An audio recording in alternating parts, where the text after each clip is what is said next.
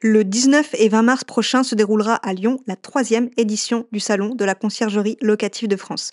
Retrouvez les fournisseurs et les acteurs incontournables du secteur de la conciergerie au programme des expositions, des ateliers et du networking. Réservez votre billet sur www.réseauclf.fr et merci au réseau CLF de sponsoriser le podcast.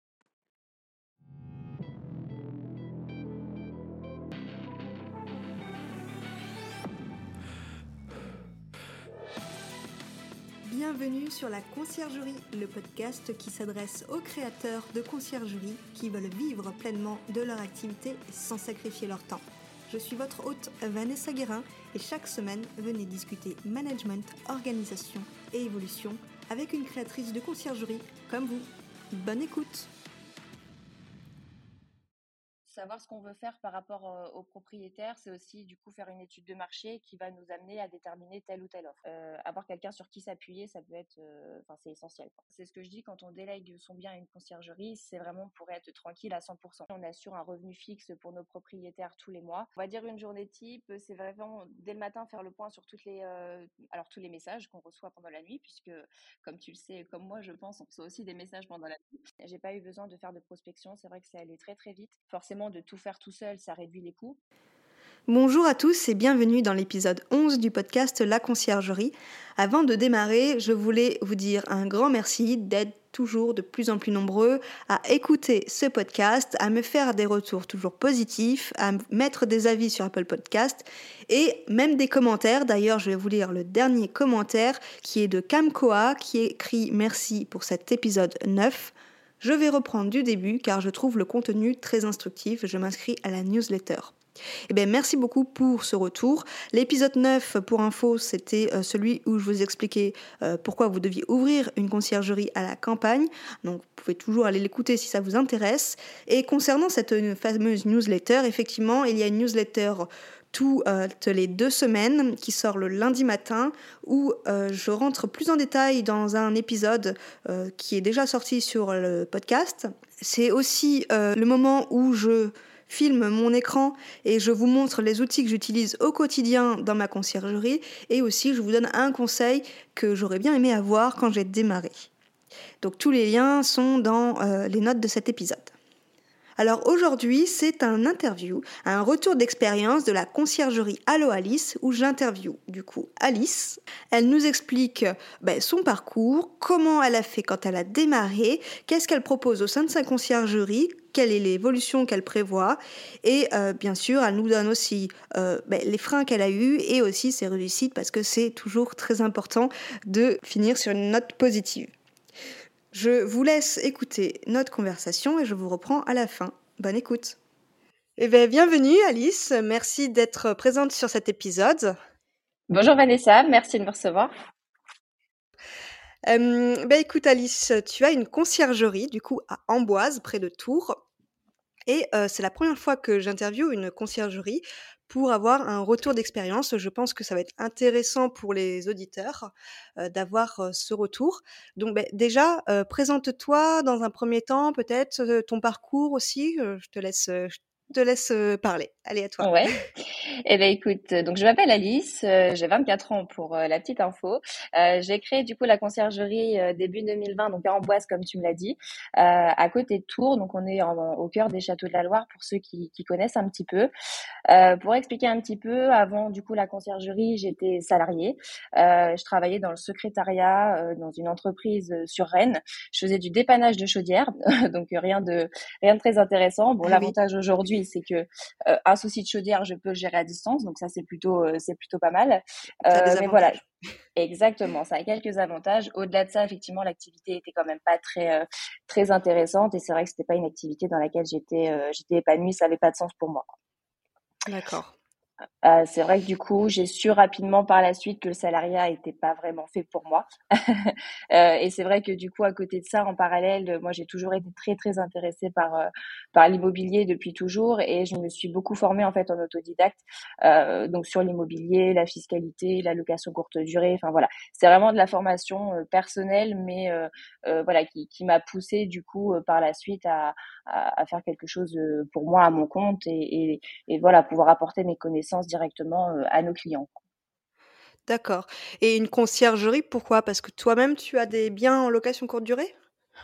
Alors non, pas du tout. C'est vrai que du coup, euh, dans un premier temps, euh, le, souhait était de pouvoir faire de la location courte durée euh, en personnel. il se trouve que du coup, par rapport à, ma situation personnelle et à notre situation, situation personnelle, pardon, avec mon conjoint, c'était pas possible à ce moment-là. Donc du coup, voilà, on s'est tourné vers l'option numéro 2 de se dire bon, si on peut pas le faire en perso, autant mettre nos connaissances, voilà, à la disposition des propriétaires pour les aider dans leur propre investissement. Et puis nous, on verra par la suite. Mais voilà, c'était un peu l'idée de départ. D'accord, je vois, oui, effectivement. on va rentrer un peu plus dans le sujet de, bah, du business de conciergerie, de l'organisation au sein de ta, conciergerie. Et comment tu as su quoi faire quand tu as démarré du coup? Alors au démarrage, c'est vrai que ça a été euh, alors au-delà des formations qui sont pour moi quand même très importantes, euh, qui permettent aussi de, de voir ce qu'on euh, ce qu'on veut faire et ce qu'on ne veut pas faire. Ça c'est une première chose. Donc vraiment la formation pour moi est très très importante. dans un second temps, c'est vrai que je savoir ce qu'on veut faire par rapport aux propriétaires, c'est aussi du coup faire une étude de marché qui va nous amener à déterminer telle ou telle offre. du coup, c'est ce que moi j'ai fait sur le secteur, c'est-à-dire que très clairement sur le secteur d'Amboise à l'époque il y avait une seule euh, conciergerie qui était présente pour 400 euh, annonces référencées sur les plateformes. Mmh. Euh, donc c'est vrai qu'à ce moment-là, du coup, je me suis dit que j'avais pas d'intérêt, en tout cas, à créer tout de suite de la gestion à la carte ou, ou des choses où j'allais avoir beaucoup trop de demandes et où j'allais pas pouvoir assumer finalement derrière. Et donc c'est dans un premier temps, voilà, je me suis dit, il faut faire de, de la gestion annuelle à la carte, euh, annuelle, pardon, pas à la carte, euh, vraiment que de la gestion annuelle pour pouvoir, euh, pour pouvoir du coup apporter une vraie connaissance et, euh, et, quelque chose sur le long terme en fait pour nos propriétaires.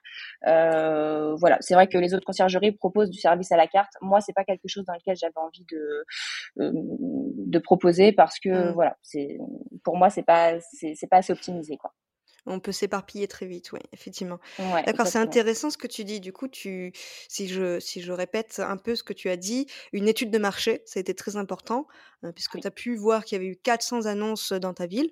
Donc euh, là, c'est un point important pour ceux qui veulent démarrer, effectivement.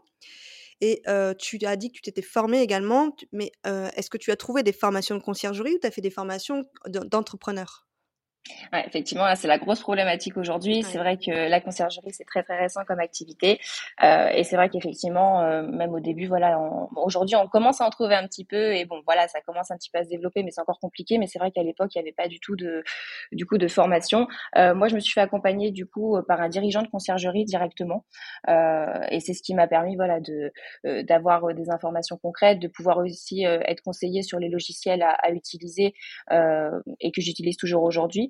Euh, mais c'est vrai que du coup, être accompagné, ça permet vraiment quand même de, pouvoir euh, enlever toutes les petites interrogations qu'on peut avoir au début et sur lesquelles on peut perdre du temps parfois, alors que c'est pas forcément euh, parfois la priorité. Et, voilà. Donc être accompagné, je trouve, par quelqu'un, même si c'est pas de la formation en direct, avoir quelqu'un sur qui s'appuyer, ça peut être, enfin, c'est essentiel. Quoi. Eh oui, tout à fait. Aller chercher l'info à la source directement. Exactement. Mmh. Tout à fait. Ben du coup, je voulais te poser la question sur tes types de prestations, mais tu, tu l'as déjà répondu. Donc, tu as dit que tu faisais des prestations gestion complète et pas à la carte pour pas t'éparpiller. Et du coup, qu'est-ce que ça comprend pour toi la gestion complète au sein de, de Conciergerie à Loalis alors du coup, la gestion complète, euh, ça va vraiment être un accompagnement complet. C'est vrai que parfois, je prends aussi des logements qui sont pas encore mis sur le marché de la location courte durée. Donc, on a un réel accompagnement avec le propriétaire dans le conseil pour la mise euh, avant la mise en location, tout simplement. Euh, même si c'est des conseils de développement, des, des, conseils d'éco, des conseils fiscaux. Enfin voilà.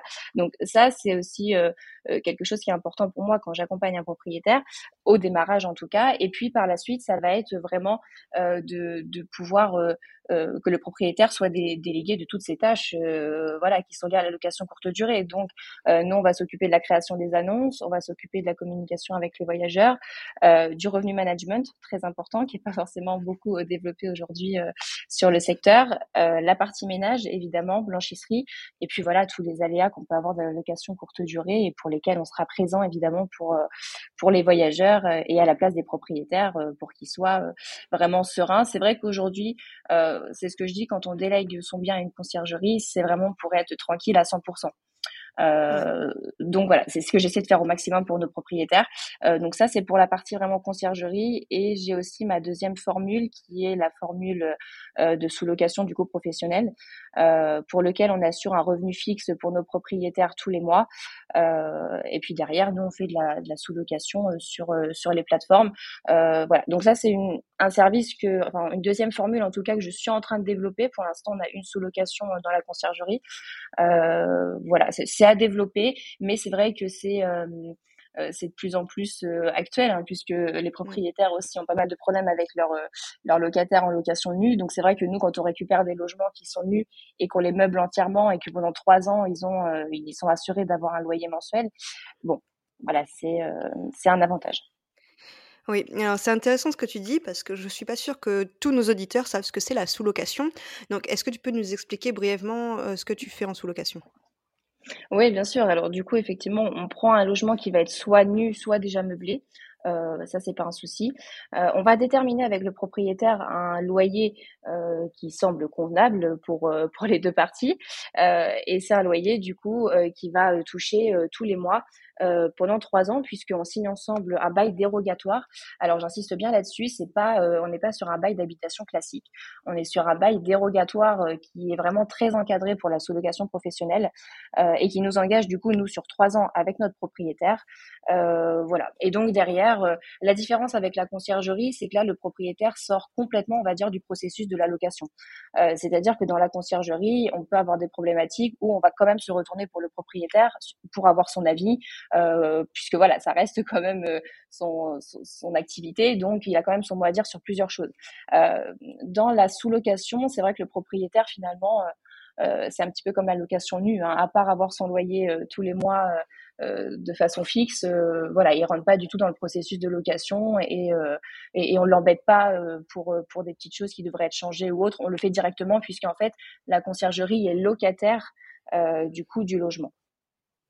Ouais, je pense que du coup, ça enlève quelques freins à certains propriétaires, la sous-location, euh, dans le sens fiscal, où il y a peut-être pas de déclaration à faire pour de la location courte durée, euh, des, des taxes comme la CFE, des choses comme ça.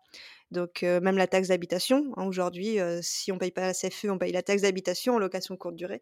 Donc, c'est vrai que pour des propriétaires qui seraient un peu réticents à la location courte durée, eh bien, du coup, ça peut être une solution, effectivement. Ouais. Oui, c'est ça complètement. Et puis on a aussi la troisième option. Alors c'est que ça c'est qui ressort beaucoup, c'est le fait de devoir meubler l'appartement. Euh, on sait que c'est un gros investissement aujourd'hui et c'est vrai que parfois les propriétaires aimeraient, mais euh, mais voilà ils se disent c'est trop gros pour moi, il faut que je meuble, il faut que je, en plus que je sois dans le dans la tendance actuelle pour que ça fonctionne. Donc ça aussi c'est parfois un petit peu des peurs qui ressortent. Donc euh, donc ouais, on les aide là-dessus. C'est ça et du coup, pour la conciergerie ou je ne sais pas si la sous-location est compris dans la conciergerie ou si c'est une autre entité, mais du coup, ça permet également, de viser plus de biens puisqu'il y a des biens qui sont pas meublés et du coup, ça peut être de la sous-location, finalement. Oui, c'est ça. Alors c'est vrai que du coup, la sous-location est compris aujourd'hui dans la conciergerie. Enfin voilà, c'est les deux formules dans la conciergerie. Mais euh, mais ouais, c'est vrai que ça se complète totalement et, euh, et, et puis ça laisse la possibilité au propriétaire de choisir. C'est vrai que parfois il est plus amené euh, vers la vers la conciergerie classique et puis en discutant, il va se dire ah bah peut-être que finalement c'est vrai que ça pourrait être intéressant pour mon autre logement ou pour quelqu'un que je connais ou enfin voilà. Donc on arrive toujours à à, à, trouver le service qu'il faut. Mmh.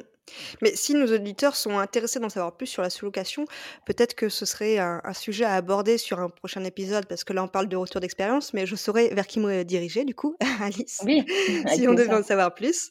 Mais que les auditeurs n'hésitent pas à me faire un retour s'ils veulent savoir, euh, en savoir plus sur ça en tout cas. on va passer à la suite.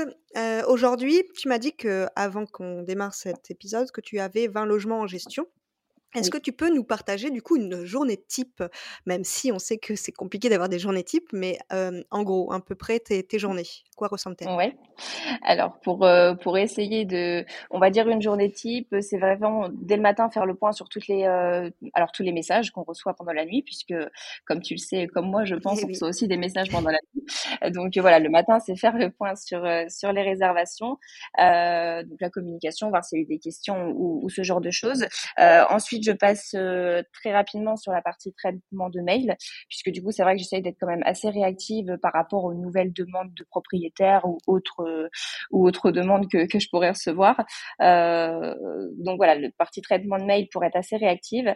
après, alors ça, c'est pas tous les jours, mais quand même plusieurs fois par semaine, de faire le point sur sur les réservations et sur la partie revenu management, voir s'il y a besoin de d'adapter les tarifs par rapport du coup à un certain logement qui se loue moins bien ou enfin voilà faire un petit peu le point sur les prix voir voir ce qu'il en est voir si j'ai des choses à à revoir euh, sur ça.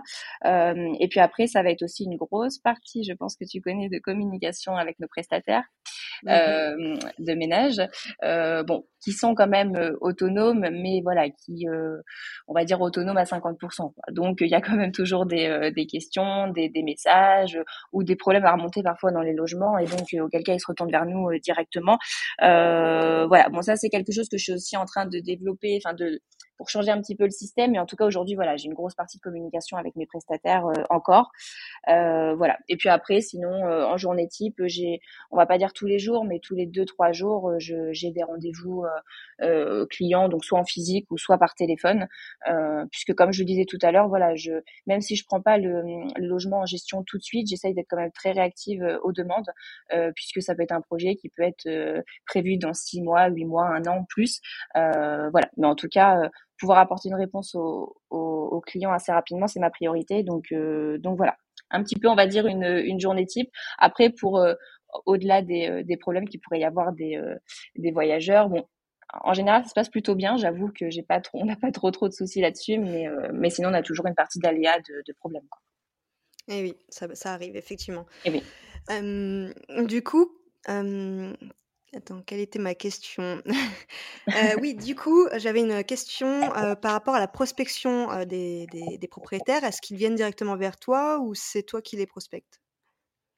Alors c'est vrai que du coup j'ai pas eu euh, eu besoin au démarrage. Alors pourtant j'avais prévu hein, une partie euh, prospection euh, pour développer évidemment la conciergerie au démarrage. mais c'est vrai que comme je le disais en fait au, début de notre entretien, comme finalement il y avait qu'une conciergerie sur le secteur quand je suis arrivée, j'ai pas eu besoin de faire de prospection. C'est vrai que c'est allé très très vite en termes de demande. Euh, puisque voilà, du coup, euh, euh, le fait d'avoir juste ce nouveau service dans la région a suffi finalement à, attirer les clients d'eux-mêmes uniquement avec mon site internet à l'époque que j'avais fait toute seule, donc qui n'était pas forcément le plus compétitif et le plus attractif qui pouvait exister, mais en tout cas voilà, ça, ça permettait d'avoir quand même suffisamment d'informations pour nos propriétaires. Et aujourd'hui, je ne fais pas non plus de prospection euh, parce que du coup, c'est pareil, je, je reçois beaucoup de, de, demandes en direct, beaucoup de bouche à oreille. C'est vrai que là, du, coup, depuis un an, euh, ça s'est beaucoup développé sur ce côté-là. Euh, donc voilà, je suis aussi contente de ça parce que le bouche à oreille, c'est quand même gage, je trouve, de qualité. Euh, de la part de nos clients. Donc, euh, donc voilà. Mais c'est vrai que je fais pas de prospection. Je, j'avoue que je, je déteste même un peu ça, pour être honnête. Je, je, je vois parfois des conciergeries qui, aiment ça, ouais, qui adorent ça. Et bon, c'est pas du tout ma façon de faire. D'accord. Donc, euh, en fait, c'est, c'est tes clients qui te recommandent. C'est, c'est ça. Oui, tout à fait. Mmh. Ok, bah ça c'est oui, c'est, c'est bien parce qu'il n'y a pas plus fort que euh, ben, les clients contents. Hein, Exactement. Ouais. D'accord. une autre question, comment tu vois, la conciergerie Allo Alice, beh, peut-être dans un an, trois ans? Quelles sont les prochaines étapes, en fait? Alors les prochaines étapes, euh, là on est effectivement sur une partie de développement sur 2023 puisque euh, bon là on va clôturer les trois premières années du coup de la conciergerie. Euh, donc c'est vrai que là j'ai une grosse partie développement qui va se mettre en place sur 2023. alors du coup pour pouvoir recruter aussi du personnel en interne, aujourd'hui c'est ma plus grosse problématique. Donc ça ça va être vraiment du coup les prochaines étapes de pouvoir recruter en interne pour pouvoir gagner aussi et, et en qualité et en accompagnement, enfin voilà, pouvoir créer une réelle équipe puisqu'aujourd'hui je suis toute seule, alors avec mon conjoint qui m'aide aussi, mais voilà, on n'est que deux sinon euh, pour gérer, donc c'est un petit peu limite.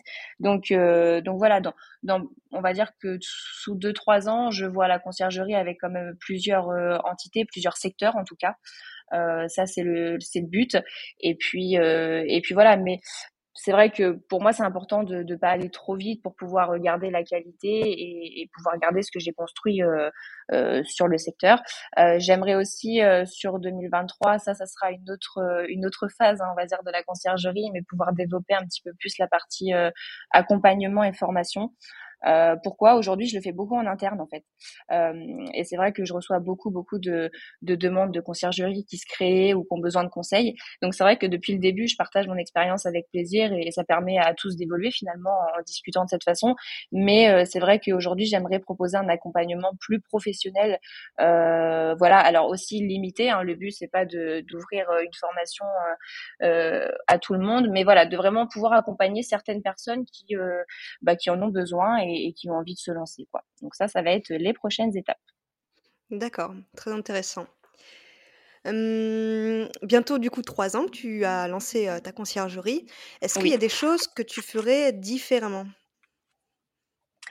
Alors des choses que je ferais différemment, euh, ouais, je dirais que peut-être que j'aurais euh, euh, dès le début euh, lever un petit peu plus de fonds euh, pour commencer la conciergerie. C'est vrai qu'aujourd'hui, ce qui est beaucoup prôné aussi sur sur les réseaux sociaux et sur des formations qui peuvent exister, c'est qu'on peut commencer la conciergerie avec rien.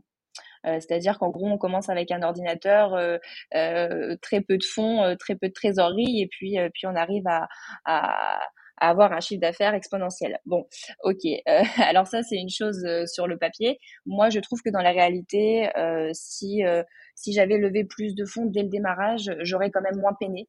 ça c'est sûr et certain, puisque j'aurais pu être aidée dès le départ avec une équipe plus plus construite. C'est vrai que forcément de tout faire tout seul, ça réduit les coûts, ça c'est ça c'est mmh. sûr. Par contre, effectivement, mentalement et physiquement, ouais, c'est ça, totalement. Et du coup, voilà, c'est la chose que je ferais différemment pour pouvoir euh, embaucher tout de suite euh, et me créer une équipe en fait tout de suite au lieu de, de travailler aujourd'hui avec des auto-entrepreneurs, ce que je fais encore. Hein. Euh, voilà, bon, aujourd'hui c'est un système qui pour moi me convient plus du tout. Donc c'est vrai que ça c'est vraiment la première chose que j'aurais fait, euh, lever plus d'argent pour pouvoir euh, investir tout de suite. D'accord, donc là c'est intéressant parce que c'est vrai qu'on n'en a pas parlé. Tu as commencé avec des indépendants et là tu voudrais salarier, c'est ça? Exactement. Euh, alors j'ai commencé toute seule en fait. Moi j'ai fait le ménage jusqu'à 10 logements. Euh, donc je mmh faisais ménage dans tous les logements toute seule. Et puis après évidemment il faut déléguer et puis c'est essentiel pour pouvoir euh, se développer. mais c'est vrai que aujourd'hui les auto-entrepreneurs, alors effectivement, c'est adapté à notre activité sur le papier une fois de plus parce que euh, euh, elles sont à leur compte. Nous, on n'a pas besoin d'elles ou d'eux, hein, parce que ça peut être des hommes aussi euh, tout le temps. Mais euh, c'est vrai que moi, en tout cas, là, au bout de trois ans, je fais quand même un constat qui est assez, euh, qui moi ne me convient pas. C'est-à-dire que aujourd'hui, on a un tarif horaire qui est quand même très élevé, puisque du coup, évidemment, c'est des indépendants, donc ils vont pas être à 10 euros de l'heure. Hein, ça, on est bien, on est bien d'accord. Voilà, donc du coup, ça a une répercussion aussi sur euh, sur les frais de ménage qu'on inflige aux voyageurs derrière. Euh, donc ça a aussi une ça inflige enfin ça va ça a aussi une répercussion sur les réservations qui sont faites hein, puisque tout est lié finalement au niveau du, forfait ménage. Euh, donc les auto-entrepreneurs ça c'est ma première problématique par rapport à ça. La deuxième c'est que du coup elles font pas partie de l'équipe. Donc forcément, elles ont d'autres clients, ce qui fait qu'aujourd'hui, bon ben forcément, elles peuvent, peuvent pas être 100% impliquées dans la conciergerie à l'Oalis, ce qui est normal puisque du coup, elles ont des process pour d'autres conciergeries, elles ont des process pour d'autres clients. Et donc voilà, ça c'est quelque chose du coup qui pour moi euh, euh, fait baisser en fait la qualité. Pour euh, revenir au, problème numéro un, c'est qu'en fait ça fait ça fait un peu baisser la qualité et ça m'oblige moi derrière à apporter une vérification un petit peu un petit peu constante pour être sûr que, que tout est ok quoi. Donc donc voilà, pour moi aujourd'hui c'est le prix qui est trop élevé par rapport à la qualité qui en ressort. Euh, voilà. Et, aussi pour finir, le troisième point de, des auto-entrepreneurs qui aujourd'hui nous pose problème, euh, c'est que c'est des, des auto-entrepreneurs qui ne sont pas assujettis à la TVA. Et donc, ça ne nous permet pas aujourd'hui de récupérer les prestations. Et ça, à la fin de l'année, autant dire que quand on fait le bilan euh, et qu'on voit les prestations euh, qu'on a réglées sans TVA, ça fait un peu mal. Oui, d'accord. Effectivement, il y a ce calcul à faire. Et, je pense aussi que le management et la formation au sein de la conciergerie est différente, puisque ce ne sont pas des employés et qu'ils peuvent tout à fait refuser aussi des missions. Donc, quand on a une forte, une forte exploitation, c'est vrai mmh. que si on compte sur des indépendants et que des fois ils viennent pas, eh bien, on peut rien leur dire malheureusement. Donc, oui, il y a bah, aussi ça. à prendre en compte. Ouais. Mmh. ouais. Ok. Ok, ok. dernière petite question pour faire un retour d'expérience aux auditeurs. Quels Mmh sont été pour toi tes plus gros obstacles Et ensuite, tu nous diras ta plus grande réussite? alors mon plus gros obstacle, alors je dirais pas que ça a été au début quand on a lancé l'activité, parce que finalement ça s'est ça s'est plutôt bien passé. Peut-être le manque de fonds, comme tu avais dit au départ? Ouais, le manque de? Mmh. ouais, peut-être le manque de fonds effectivement, Ouais, bah, c'est vrai que je, si je refais un petit peu l'historique là rapidement, j'ai pas eu des très très gros obstacles.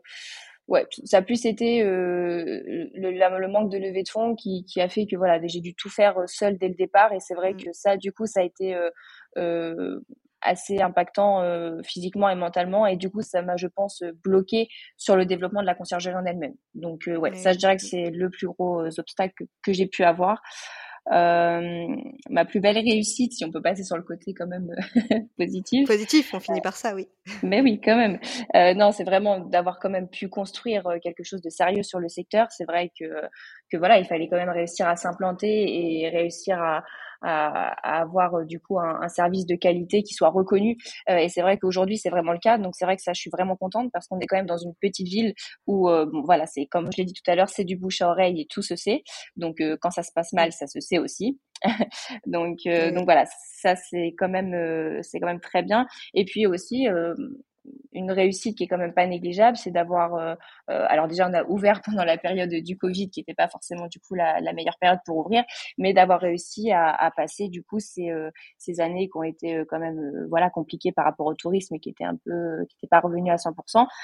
et aujourd'hui, voilà, on arrive du coup à passer, à arriver à la troisième année de façon assez, alors je vais pas dire complètement sereine, mais voilà, on est quand même plutôt bien installé, on a des, projets, le développement de la conciergerie est, en cours. Euh, enfin, voilà. Donc, euh, je dirais que c'est d'avoir réussi quand même à passer ces années-là et puis euh, à continuer à développer tout ça sur, sur les prochaines années. Mais, mais ça va le faire.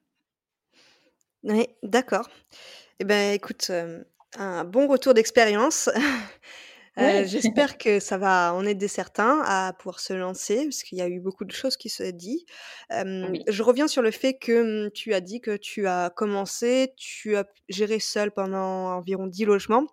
j'ai fait exactement pareil, donc ça ça me parle effectivement, la la première saison, et ben, on fait tout soi-même. Généralement, mmh. quand on sait pas trop comment démarrer, on se dit: «Bon, on n'a pas trop de fonds, donc on va le faire soi-même». mais au bout d'un moment, on est vite saturé et physiquement, ça se ressent. Donc, on je pense que c'est quand même une bonne expérience de faire soi-même pour connaître les logements, ça c'est mmh. vrai. Mais il faut pas que ça dure longtemps, quoi.